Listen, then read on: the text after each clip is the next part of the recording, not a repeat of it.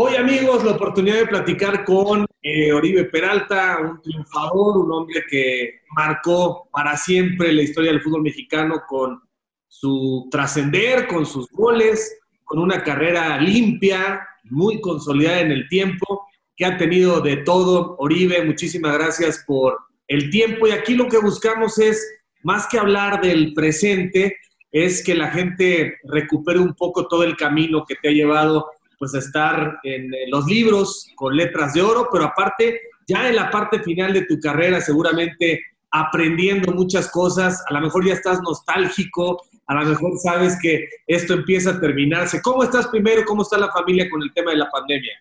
Muy bien, muy bien, Javier. Gracias a Dios, todos bien.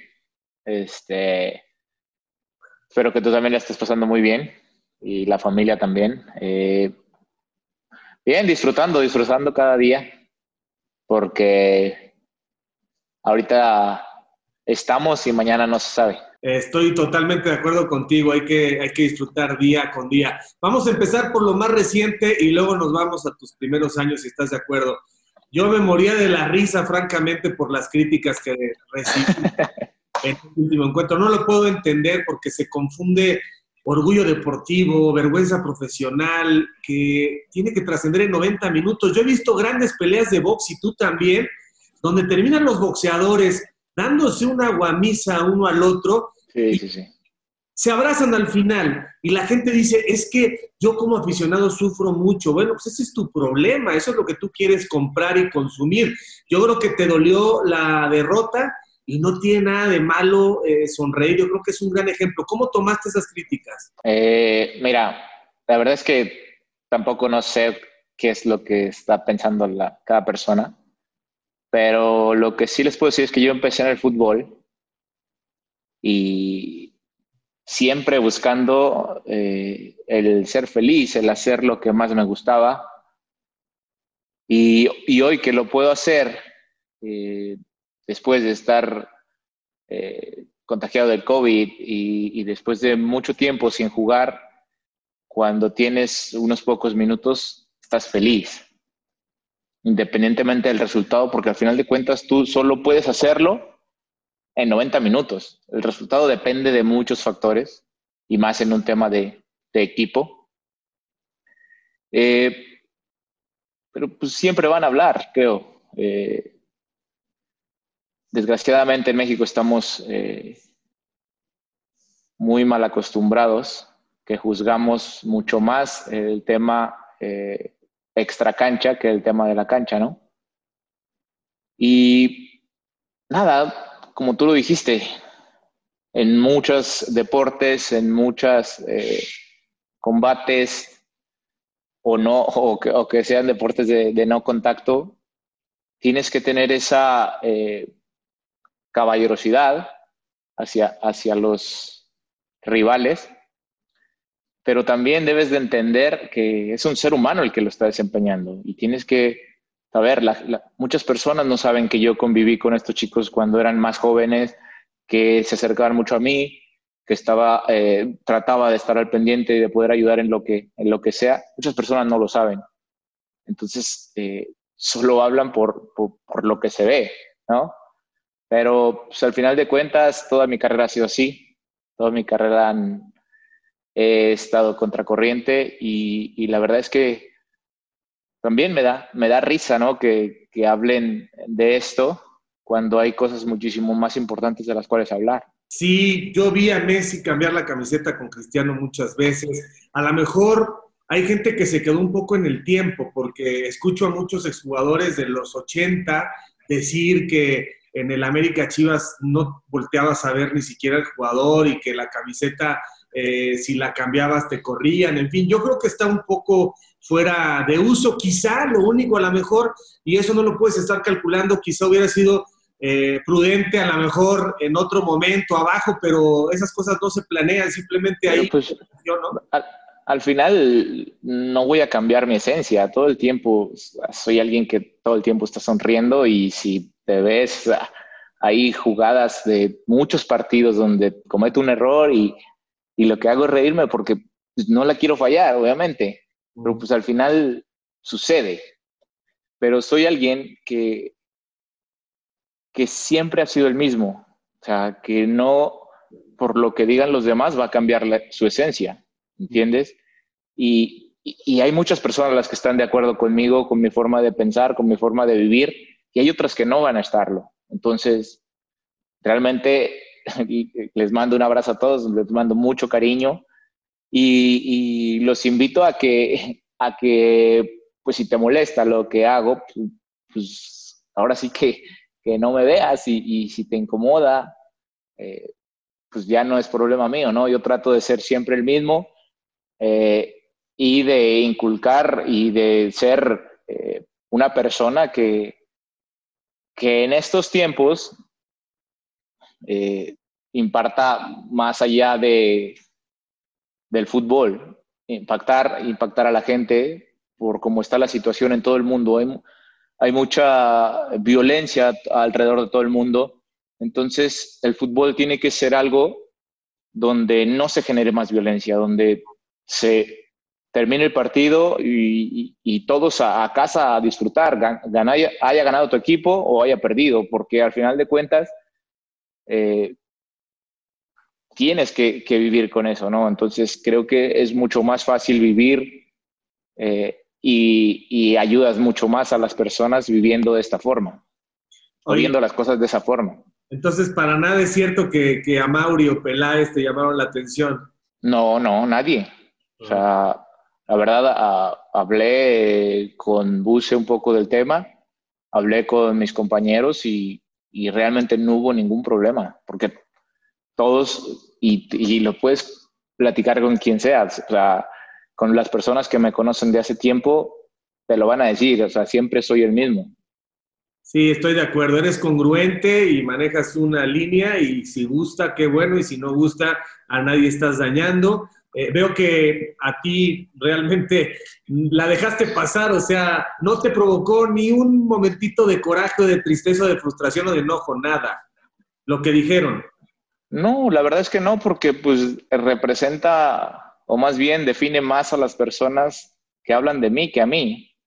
Porque a lo largo de mi vida he, intentado ser un tipo congruente con lo que dice, con lo que hace y con lo que piensa. Entonces, si, si ellos opinan de mí, hablan de mí, pues al final de cuentas, ellos tendrán sus motivos y pues no conocen al 100% a la persona ni al jugador. Oye, Oribe, y ¿El final se acerca o no se acerca? ¿Qué, qué, estás planeando? No, no, te lo, ¿No te lo piensas día a día, semana a semana? ¿Dejas que las cosas pasen? ¿Cómo, cómo está tu plan de vida? Mira,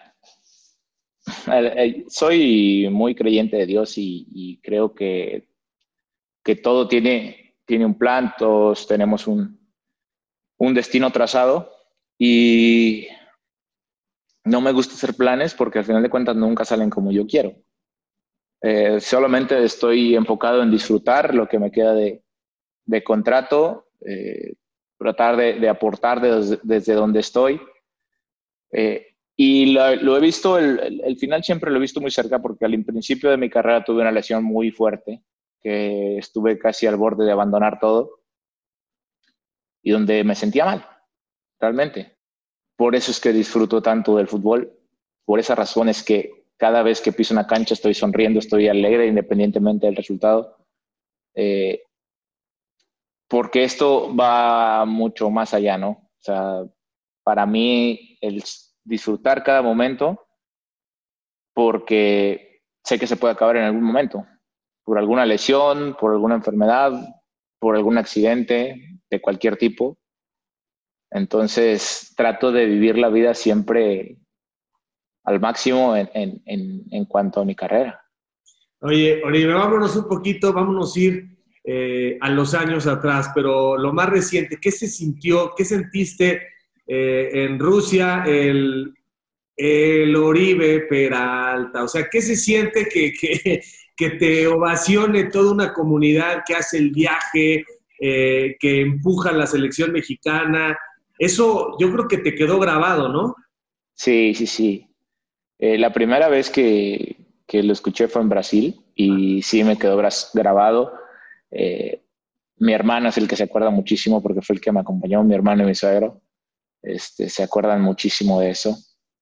Y ahora en Rusia mis hijos estaban ahí cuando, empezó, cuando empezaron, a, empezaron a cantar.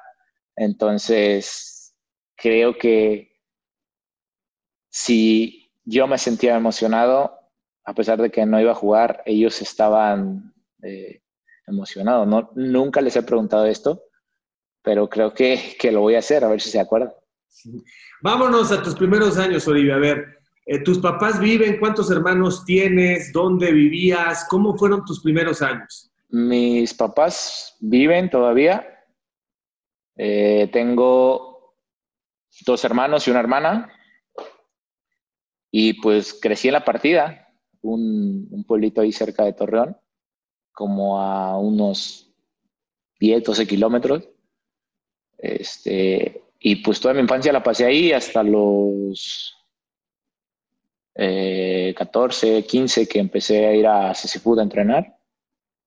Y después ya me quedé internado ahí en Food y, y de ahí para adelante.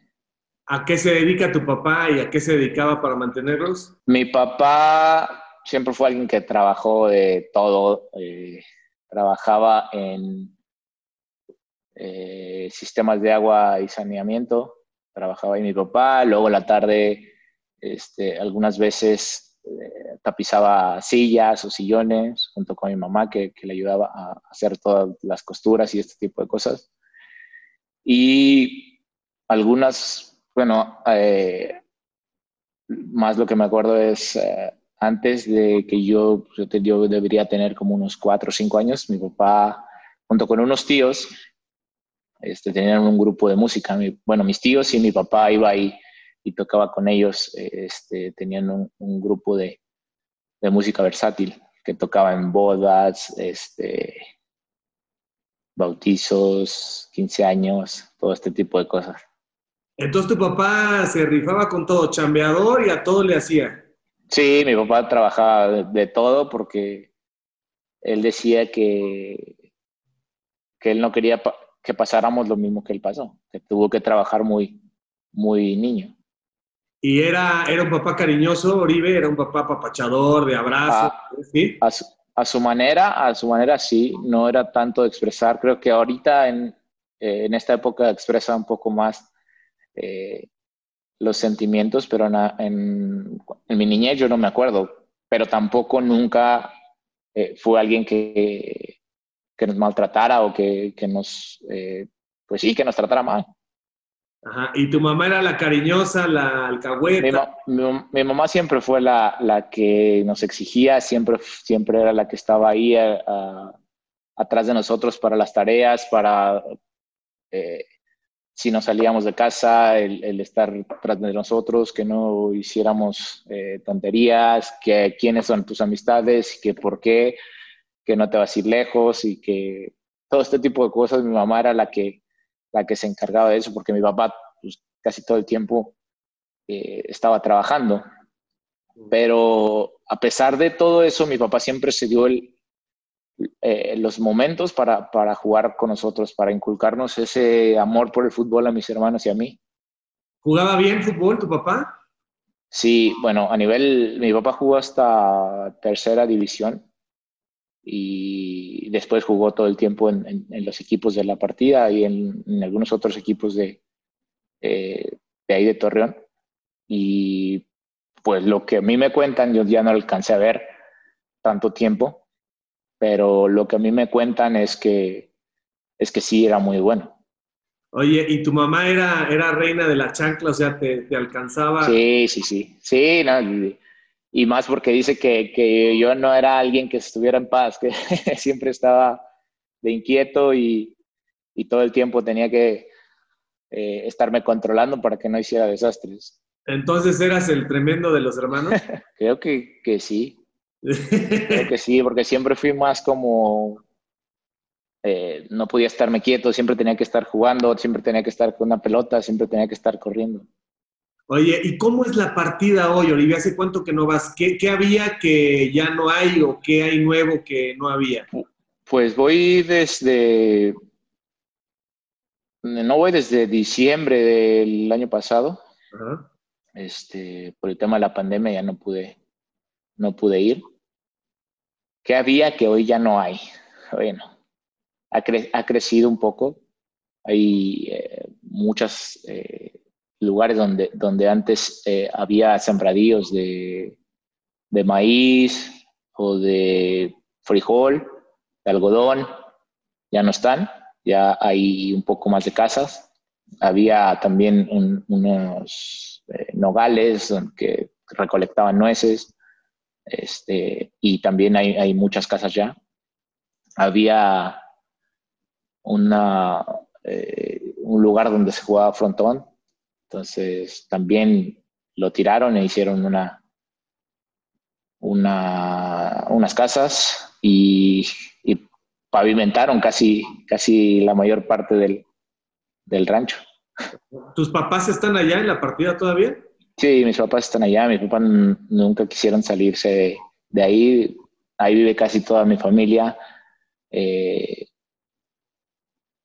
mm, pues mis tíos, mis abuelos, todos viven allá. Y, y yo siempre les dije que los que quería hacer, comprar una casa en otro lado, me dijeron, no, si vas a hacer algo, arreglamos la casa aquí, nosotros estamos felices de la vida, tenemos todo aquí, ya son muchos años, ya no nos vamos a cambiar a otro lugar.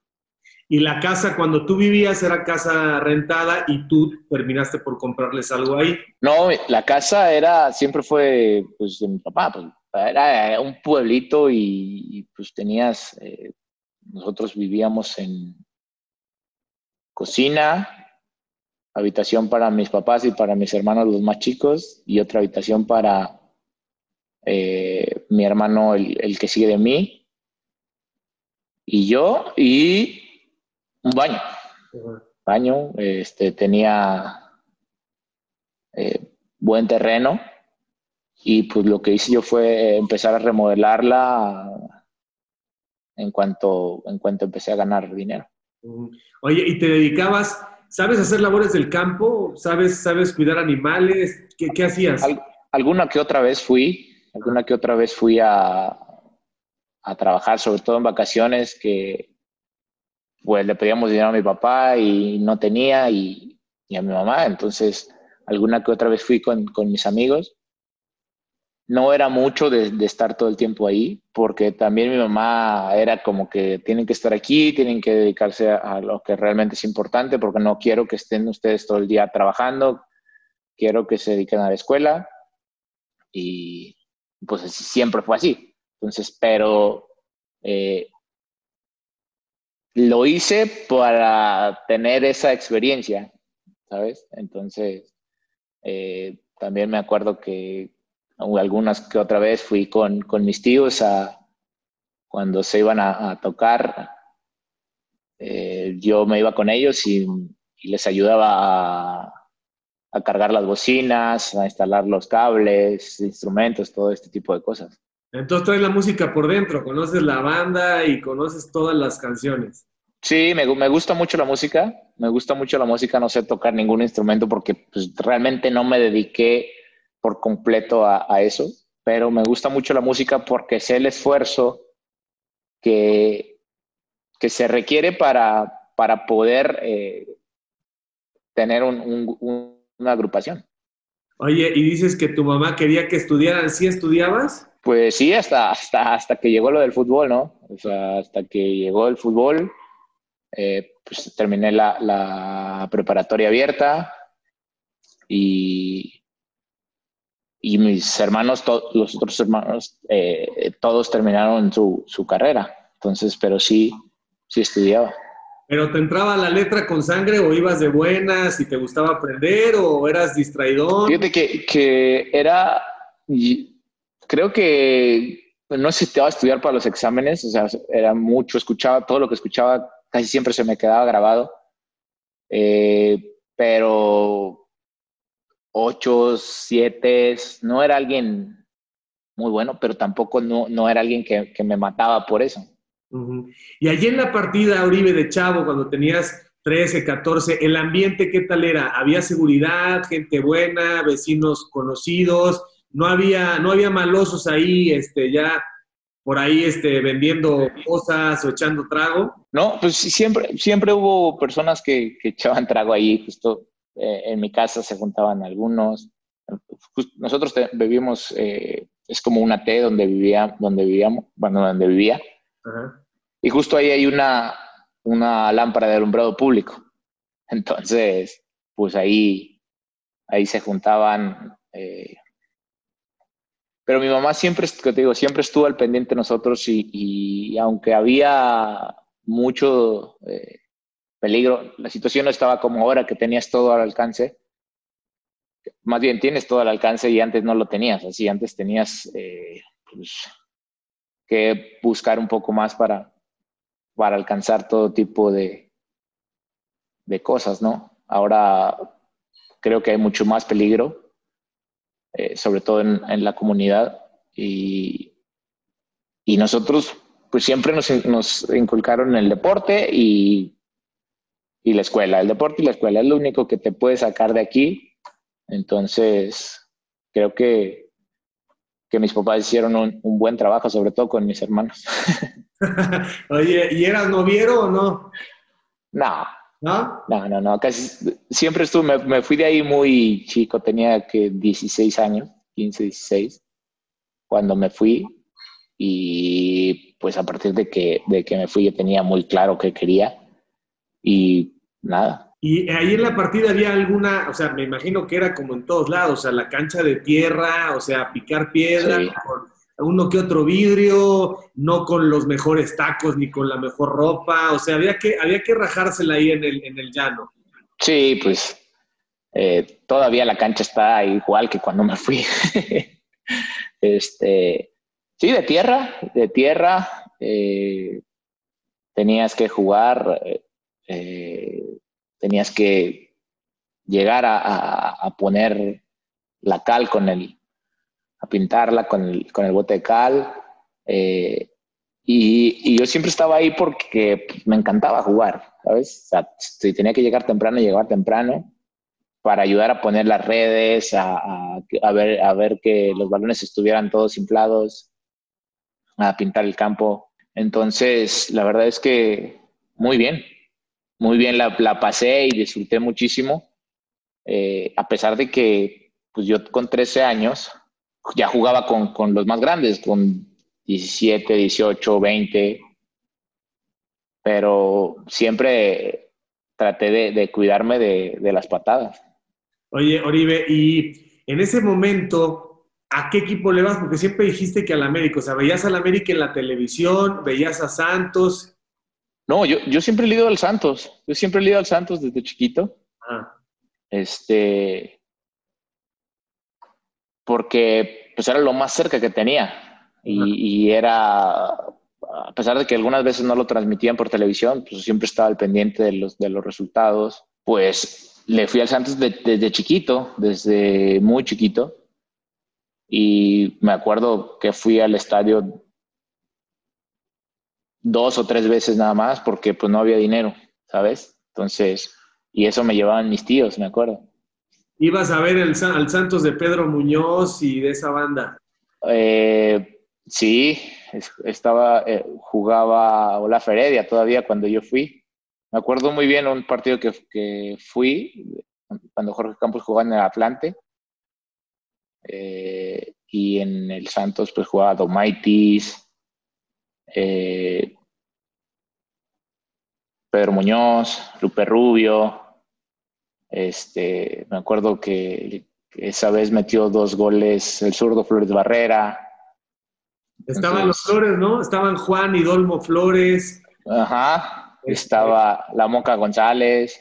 Ajá. Jared todavía no estaba, ¿no? Jared no, hasta Jared empezó en el 90 y 96, creo que llegó Jared 95, 96. Ajá. Sí, sí, yo, yo en el 96 ya tenía 12 años y pues cuando metió el gol Jared en la final estaba festejando como loco. Y luego te encontraste a Arturo Bricio y le dijiste muchas gracias por no marcar. no, yo siempre he dicho que no fue fuera de lugar. existía el bar, así que era, fue gol.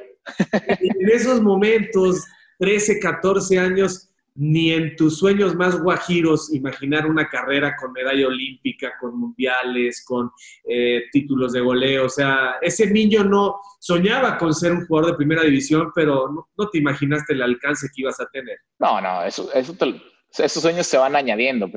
primero es soñar con,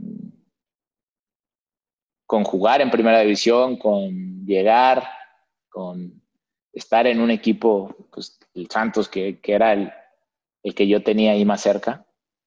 Entonces, y lo que sí se añadió un poco a mi, a mi, a mi, a mis sueños fue eh, con el gol de Jared, que le digo, yo en ese momento cuando lo metió Jared, después de festejar, eh, me visualicé metiendo un gol en una final para Santos. Si en algún momento yo, yo lo voy a hacer igual que, que Jared. Eh, pero de esto no me acordé hasta, hasta que realmente pasó. ¿Y tuviste oportunidad de conocer a Jared hasta cuándo? Tuve oportunidad de conocer a Jared cuando a mí me llaman a selección sub-17.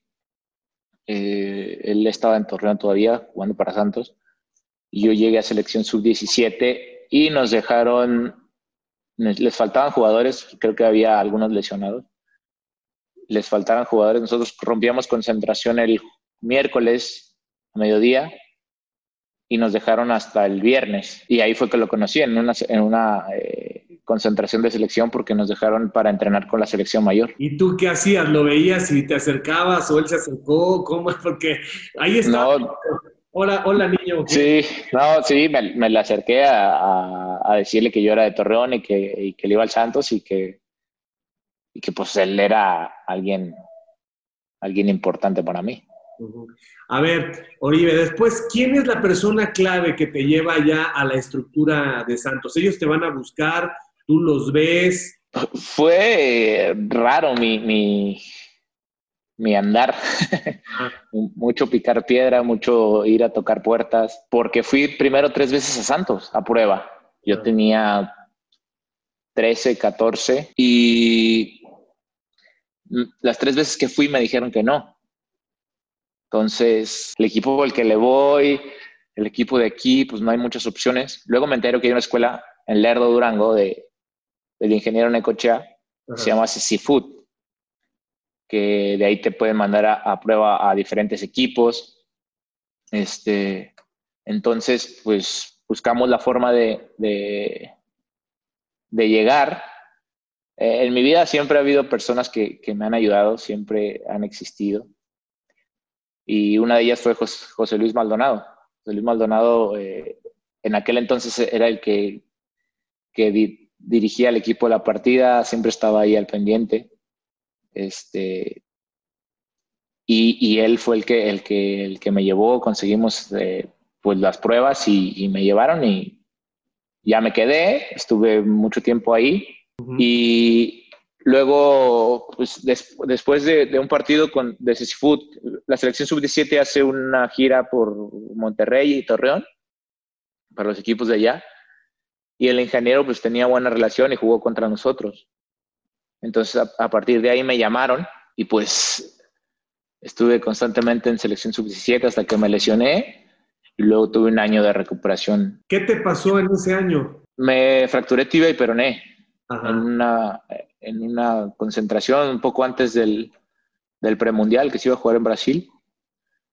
Este, me fracturé tibia y peroné, entonces ya todo el, todo el año siguiente fue de recuperación. ¿Y pensaste en ese momento en, renunciar al fútbol? Sí, sí, sí, porque ah, fue, todo al final, fue muy al, final de, la recuperación donde yo no, no veía avances, me sentía eh, frustrado, estaba haciendo gastar a mis papás dinero que no tenían. Eh, la verdad es que me sentía mal y, y, desanimado por, por que había hecho muchas cosas y al final las cosas no salían como yo quería, pero eh, después de, algunas pláticas con los entrenadores y, con mis papás, pues decidí probar una última vez y fue donde, donde realmente despuntó. Pero, ¿y por qué las veces que te rechazaron, a qué lo atribuyes? Porque yo creo que tú marcabas diferencia desde chavito. La verdad es que no sé, no sé, eh, siempre me dijeron que no, pero a partir de ahí empecé a, entender que si quería algo tenía que trabajar mucho más. Oye, ¿y eh, quién, es, ¿quién es el que te firma tu primer contrato ya en primera división? O sea, ya como parte del, del primer equipo. Primero estuve, estuve a prueba en Chivas en el 2000, parece que fue en el 2003. Ajá. Este, vine a prueba Chivas, estaba, entrenaba aquí y jugaba, entrenaba en primera, estaba Ruggeri de entrenador, no me acuerdo si fue 2003.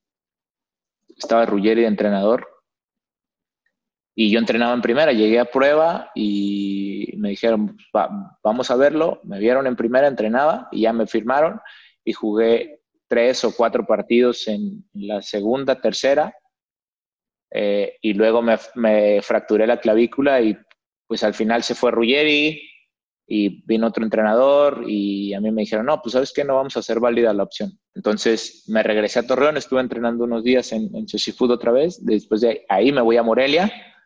El Morelia estoy a prueba también con, con Rubén entrenando en primera, pero sin, sin sueldo como dos meses, viviendo en casa club y todo.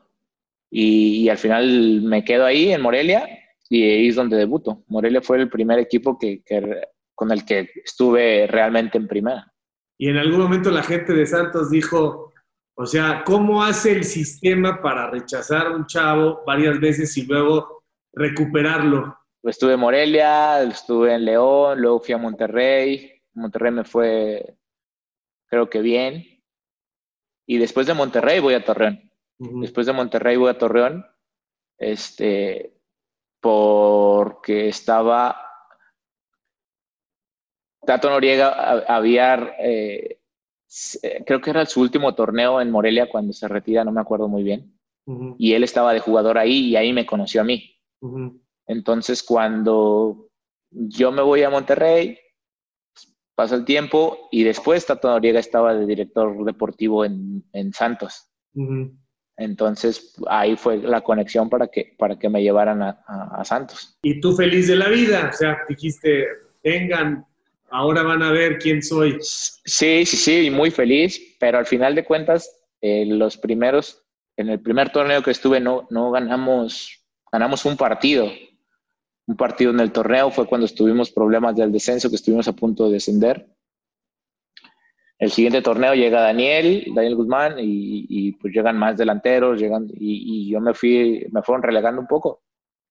Este, en el 2009, después de estar, eh, llegué a Santos en el 2006, en el 2009, me voy todo el año a, Chiapas, y ahí es donde realmente tuve la continuidad que, que necesitaba para, para despegar.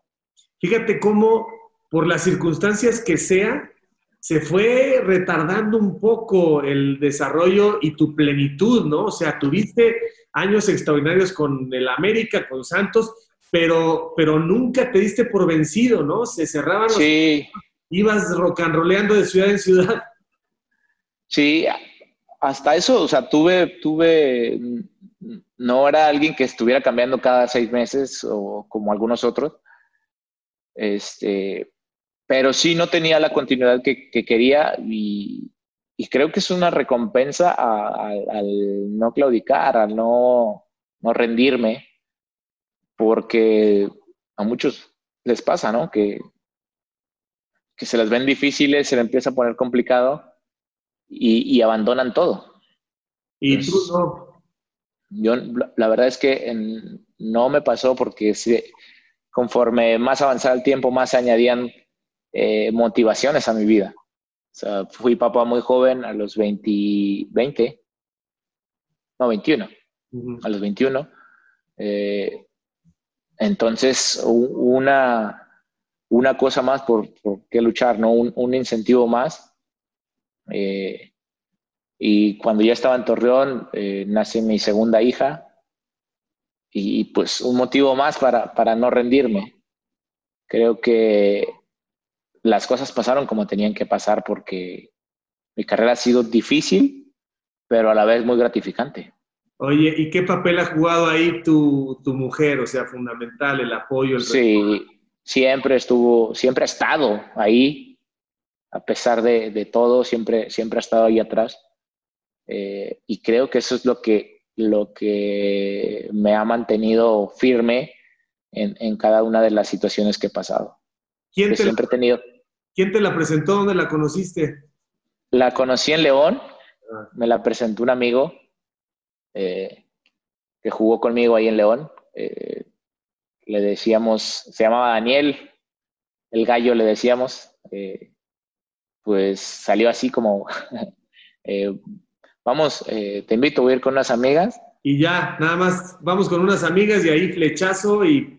sí, desde ahí la conocí, empezamos a hablar, empezamos a, platicar, luego yo me, yo me voy a, a Monterrey como a los tres, cuatro meses y ya regreso a, a, León a visitarla y pues ya a partir de ahí se fue conmigo.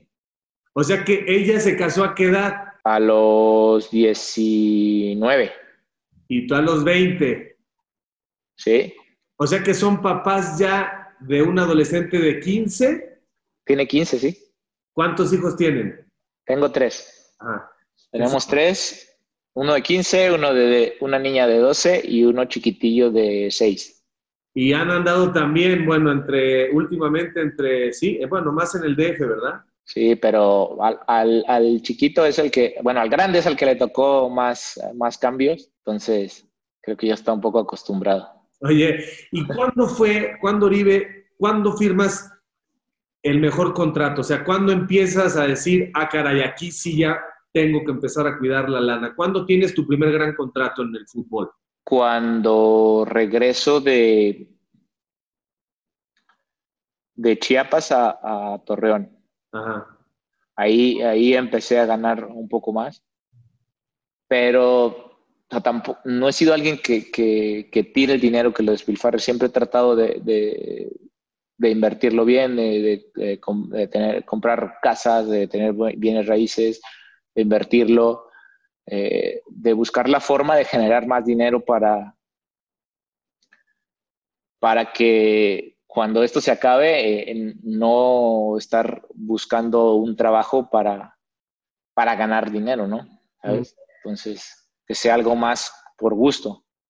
Cuando te llame la América, ese momento, ¿qué es para ti? Fue un, realmente como, como se dio la negociación, fue un momento complicado para mí porque fue un día después de perder una semifinal contra Pachuca y a mí me hablan y me dicen, te esperamos en la oficina porque hay opción de que salgas. Yo ni por la mente me pasaba, la verdad había,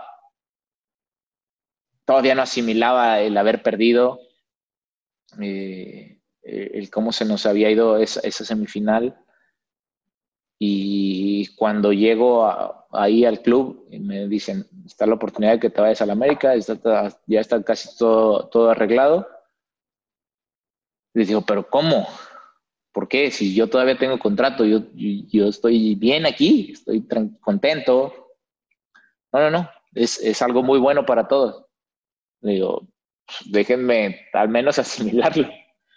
Entonces, eh, en ese momento sí fue, fue complicado el, asimilar, pero lo que ayudó también a que, a que todo el cambio fuera más rápido fue que, que venía el mundial y yo también estaba un poco más enfocado en eso.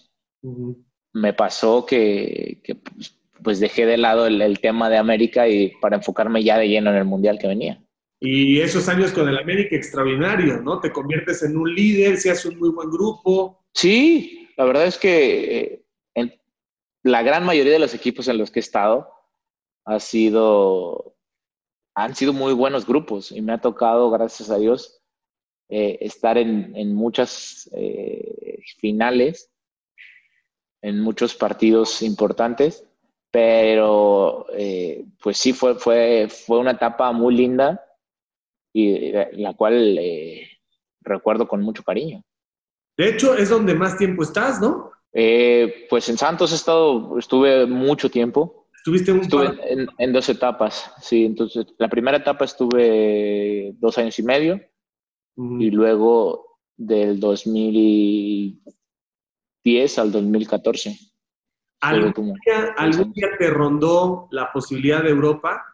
siempre, siempre estuvo, estuvo en mi, en mi cabeza el, jugar allá, pero también conforme fueron pasando los años sabía que era más complicado. Eh, y pues realmente a mí me llegó el rumor de que después del mundial había posibilidades, de, después de, perdón, después de la Olimpiada ya había posibilidades de ir, pero pues al final no se concretó nada. Londres, Londres, qué momento, Oribe, porque la gira de preparación era medio titubeante. No sé si ustedes creían que nosotros exagerábamos, pero veíamos al equipo del Flaco Tena y decías, Dios mío, ¿a dónde van, no? Y, luego todo se acomodó. ¿Cómo fue eso? Sí, creo que eh, nosotros nos blindamos muy bien. Nosotros eh, sabíamos que, que teníamos eh, la oportunidad de hacer cosas importantes, pero también la gran mayoría venía de, descanso, de terminar el torneo aquí y tenías descanso y luego ya nos íbamos a las Olimpiadas. Hicimos una pretemporada como de un mes, me parece. Eh, y sí, en los partidos eh, de preparación no nos fue muy bien. Había dudas, como, como en cualquiera, ¿no? Pero al final fuimos eh, compenetrándonos para, para hacer un equipo sólido, que eso fue lo que nos ayudó. Y también lo que nos ayudó fue que muchos de los equipos eh, importantes se quedaron fuera. Pero llega Brasil y todo el mundo dice Brasil no ha ganado Juegos Olímpicos, están en cancha neutral. ¿Cómo, ¿Cómo no dejar de creer y cómo no dejarse contaminar por este estigma de que México se va a quedar siempre en la orillita y más con un rival como Brasil. mira, cuando yo me di cuenta de lo realmente maduro que estaba el equipo y de lo que realmente quería fue después de, de la semifinal. Porque nosotros ahí ya sabíamos que teníamos asegurado una medalla. Pero yo fui de los últimos que entró al vestidor y el vestidor sí estaba feliz, contento, pero estábamos todos con... Aún nos falta lo más importante, aún queremos todo, o sea, no, no estamos aquí, no llegamos hasta aquí para quedarnos en la orilla. Y ya en el camión, cuando nosotros íbamos escuchando el partido de Brasil, y todos, sí, que sea Brasil, que sea Brasil todos eh, eh, estábamos en la misma sintonía de, que queríamos a Brasil, porque Brasil era un, equipo que te dejaba jugar. Brasil era un equipo vulnerable, porque ellos iban a estar confiados contra nosotros. Y fue así. Un punto de quiebre en la historia del fútbol mexicano, porque es un torneo valiosísimo, inesperado yo creo que se acomodaron muchas cosas. Estabas muy bien tú, estaba muy bien Gio, estaba muy bien Aquino, estaba muy bien Chuy, jugó muy bien Mier, o sea, todos, todos se ensamblaron, ¿no? Todos, todos eh, estábamos muy bien y, fue, fue, fue, paulatino. Desde los partidos de preparación, todos este, fueron tomando su, máximo nivel y, en la final fue, fue así. estaba Salcido también estaba muy bien. Eh, luego estaba Chatón, que también andaba muy bien. teníamos jugadores muy importantes que, que posición por posición teníamos cómo competirle a Brasil. ¿En qué faceta te ves en unos 3, 4 años? ¿Te ves en una faceta de campo, en una faceta de comentario, en una faceta de director deportivo o hombre de negocios? ¿Ya tuviste demasiado? ¿Qué onda? Sí, la verdad es que me gusta ah, más la idea de, dedicarme a, los negocios, de buscar eh, alguna cosa que, que me haga eh, esforzarme más y trabajar más, ¿sabes? Eh, pero tampoco estoy cerrado a, nada. tal vez en unos años, o si no es que el próximo empiece a hacer la, la carrera de entrenador, eh, por si en algún momento eh, tengo que estar en, algún club, si llega la oportunidad. Pero tampoco no es algo que, que realmente me emocione. Me gusta transmitirle a las personas muchas cosas. que eh, yo veo el fútbol como, como la vida, ¿no? Entonces eso me gustaría transmitirlo, me gustaría eh, seguir impactando la, la, vida de mucha gente, eh, porque creo que, que, en estos tiempos se necesita, se necesita gente buena, se necesita gente honesta, gente con valores que pueda cambiar eh, el rumbo del, del, país y, de, y del mundo. Oye, Oribe, fuiste un privilegiado, has sido un privilegiado porque a ti nadie te enseñó a jugar fútbol, o sea, ustedes son naturales, o sea, de pronto, pim, este muchacho va a hacer goles y además los que hacen los goles son los más apreciados y tú mismo te diste cuenta que tenías esta facilidad para meter los goles en un deporte, espectáculo, negocio en el que se aprecia muy bien, repito, a los que tienen esa facilidad. Pero ya en el camino, ¿quién es el técnico que más te aportó a entender el juego de una mejor forma y a superarte todavía? O sea, ¿a quién, a quién de todos los que has tenido puedes decir, este cuate potenció todavía más mis habilidades? Para mí el, el, el gol tiene muchos que, que, pueden ser goleadores y que pueden eh, anotar muchos goles, pero no son jugadores eh, completos, ¿sabes? Entonces, para mí es consecuencia de muchas cosas un gol. Eh, de una buena salida, de un buen pase, de una buena recepción. Tiene, tiene muchas, ¿cómo se le puede decir? Sí, definiciones para esto. pero a mí, eh, mi papá siempre me, enseñó que, que tenía que ser un buen jugador para el equipo, no solamente alguien que, metiera goles, ¿sabes? Alguien que, que buscara siempre lo mejor para, para, el colectivo, porque al final de cuentas era un triunfo de todos y era un trabajo de equipo. Y después esto, eh, con muchos entrenadores que tuve, se fue eh, potenciando Tuve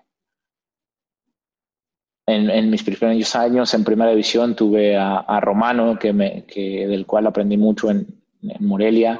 Luego lo tuve otra vez en Santos y, seguía siendo el mismo estilo y seguía eh, pidiendo lo mismo eh, por, su forma de jugar. Tuve a Miguel Herrera, que es muy parecido. Tuve también a, a Wilson Granolate, que siempre buscan ese, ese colectivo para generar más jugadas de gol. Eh, después tuve a Daniel Guzmán, que, con él eh, siempre la definición era algo muy bueno, que, que, te ponía a definir y te decía, pégale así, pégale así, trata de, buscar este, esta, eh, estos palos, trata de, de, desde esta posición definir de esta forma. tuve a, a, La Volpe en América también, eh, que te enseña movimientos tácticos muy buenos. Tuve a, Mohamed que prioriza el, el, orden, pero también busca que, que, que, se generen opciones hacia adelante. Siempre, entonces, a lo largo de mi carrera siempre he estado acompañado de, de, de, entrenadores que, de los cuales he aprendido y, de compañeros de los cuales he aprendido, porque eh, cuando estaba en Morelia estaba Navia, el cual siempre me quedaba a, rematar con él. Cuando recién llegué a Morelia estaba Alex Fernández. Este, cuando voy a Monterrey está Guille Franco, cual aprendí muchísimo, eh, que siempre se quedaba conmigo, me decía, tienes que cubrir la pelota de esta forma, si haces esto vas a tener mayor control, vas a tener a los defensas más lejos. En Santos tenía a Matías, eh, luego llegó Chucho. En América estaba Benedetto. Estaba cuando llegué, estaba Luis Gabriel Rey. O sea, siempre he tenido buenos referentes de los cuales aprender, ¿sabes? O sea, mi carrera y mi vida es el resultado de todas las personas que han estado a mi alrededor. Pues y, si tengo que agradecerle a alguien, les agradezco a todos ellos porque Oribe, el Oribe que, que ven, el que vieron, siempre ha sido eh, influenciado por todos ellos. Sí, pero tú también a ellos eres, eres muy sencillo y muy agradecido, pero también, también ellos agradecen eh, al, que, que, tenían al lado un compañero que sabía ser referencia de área, recibir de espalda, jugar de poste o desequilibrar o sacar un buen pase o jalar la marca, o sea, te volviste un jugador, como bien dices, con características eh, muy diferentes que te hacían muy completo, no solamente eras un goleador de área, sino eras alguien que entraba con calidad a cumplir diferentes roles en, un esquema de ataque. Y además rompías, o sea, tus movimientos rompían este, estructuras de, los rivales. Y eso obviamente te, te, convirtió en un jugador de época. La verdad es que eh, voy a estar muy agradecido, eh, pero sí creo que, que, debemos y que nos falta entrenadores que, que potencialicen a, ese tipo de jugadores, ¿no? Eh, obviamente, si tienes a un goleador, vas, vas a querer que, que metan la mayor cantidad de, goles posible, pero si no les enseñas a, cómo manejarse fuera del área, si no les enseñas cómo eh, tener mayor movimiento a todos tus jugadores, pues no vas a generar muchas opciones para él. Orilla, muchísimas gracias por tu tiempo, gracias por, los recuerdos, las anécdotas, qué bueno verte bien. El COVID te dejó bien, no tienes absolutamente nada. ¿Qué le dices a la gente sobre el COVID? Porque luego muchos dicen, no existe, no pega, no afecta. No, sí. ¿Cómo les fue?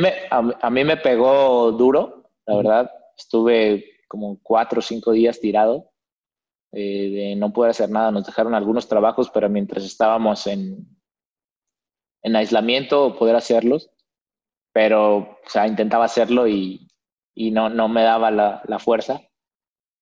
Eh, solo fueron esos días, después eh, todo normal. y gracias a Dios mi familia no se contagió, que es lo más importante. O sea, ninguno de mi familia fue el único. Pero sí, realmente tienes que cuidarte por, las personas que quieres, por los que están a tu alrededor porque pues si, si, si te contagias y, convives con todas las personas, eh, no sabes a quién sí le va a dar realmente fuerte y quién va a tener complicaciones y quiénes no. Entonces, creo que es la mejor forma de cuidarnos. ¿Te sentías débil y tenías como una gripa fuerte y tomaste paracetamol y aislado? Sí, no, aislado, paracetamol me tomé un día, pero no me hizo mucho efecto. Y pues nada, solamente descansar. Pero te sentías muy cansado, o sea, no tenías ganas de hacer nada, no tenías fuerza. cansado, dolor de cabeza, eh, dolor de cuerpo completo, no tenía ganas de hacer nada, a veces me daba hambre, a veces no. Eh, solo eso, pero sí la pasé mal, fiebre todo el tiempo que la gente aprenda que esto no es... Oribe, un abrazo a la distancia, muchísimas gracias y en el camino andamos. Muchas gracias, Javier, un abrazo. Así que camaradas, por favor, no dejen de seguirme a través de todas mis redes, de suscribirse a mi canal, dale a la campanita, dale like, no te olvides de dejarme tus comentarios, yo mismo estaré respondiendo. Cambio y fuera, camaradas.